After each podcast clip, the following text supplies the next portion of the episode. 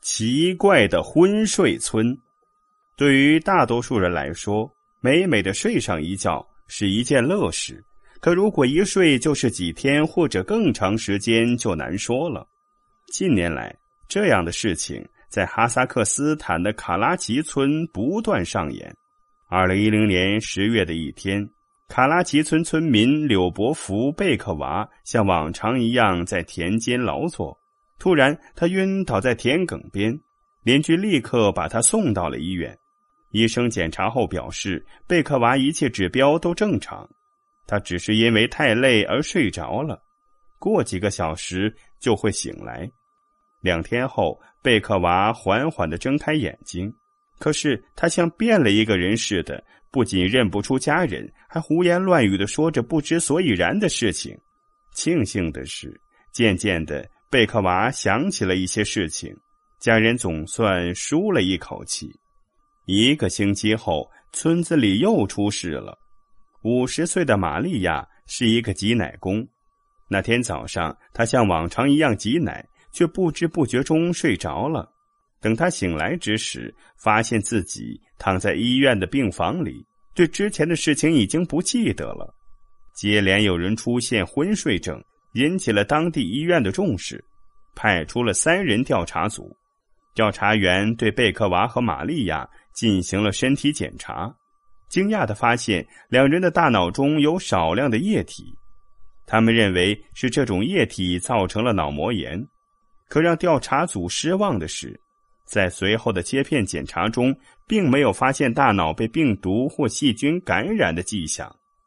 原因还没有查明。村子里又有人昏睡了，这次是一个叫普鲁金的男孩。他醒来后说，他看到了会飞的马。最恐怖的是，二零一二年九月份的一次六十人集体昏睡，村民们把昏睡的村民放在一起，排成了一排。几天后，陆续有人苏醒过来。一个姑娘说：“我感觉很虚弱，脚很重。”就好像穿着一百双靴子一样，还有就是头很晕。对于不断出现的昏睡者，一些医生认为小孩是脑中毒，大人则是中风，而有的医生则认为可能是精神性疾病。可是不管哪种说法，都没有确凿的证据。卡拉吉村笼罩在恐惧中，当地的环境部门组建了专家团队。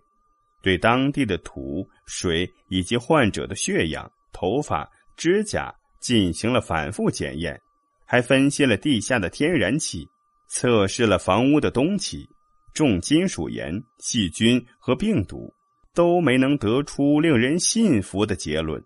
专家团队一筹莫展之时，医疗组试图通过研究其他国家发生的嗜睡症，希望能找到蛛丝马迹。在非洲有一种因为寄生虫感染而爆发的嗜睡症，在南苏丹和乌干达还有一种蚊虫的叮咬会引起嗜睡。可是就症状来说，很难把卡拉奇村的昏睡病简单的归结为其中任何一种，迟迟找不到原因，村民们忧心忡忡。一些人怀疑罪魁祸首是村子附近的一个废弃油矿。这个油矿在苏联时期开采过，然后废弃。有几个胆大的青壮年下到过矿井里，发现气味相当难闻，时间稍长就有窒息感。他们猜测矿井中填埋着大量的核废料，并挥发着有毒物质。可是核化专家一检查，并没有发现核辐射超标。更难以解释的是。曾经在油矿工作多年的矿工，反倒没有患上昏睡症。还有一些人开始推崇阴谋论，他们认为也许是外星人病毒，或者政府在当地做病毒试验。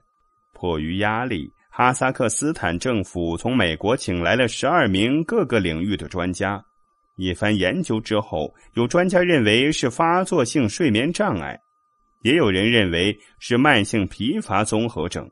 但这几种推测都无法解释为什么这种病会在同一个村子多个居民的身上发生。昏睡病像谜一样困扰着卡拉吉村。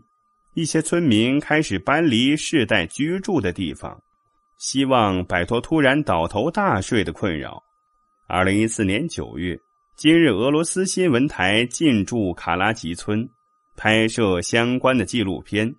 十二月底，该纪录片在全球播出，引起了各界的广泛关注。相信卡拉奇村这一世纪谜团终将被解开。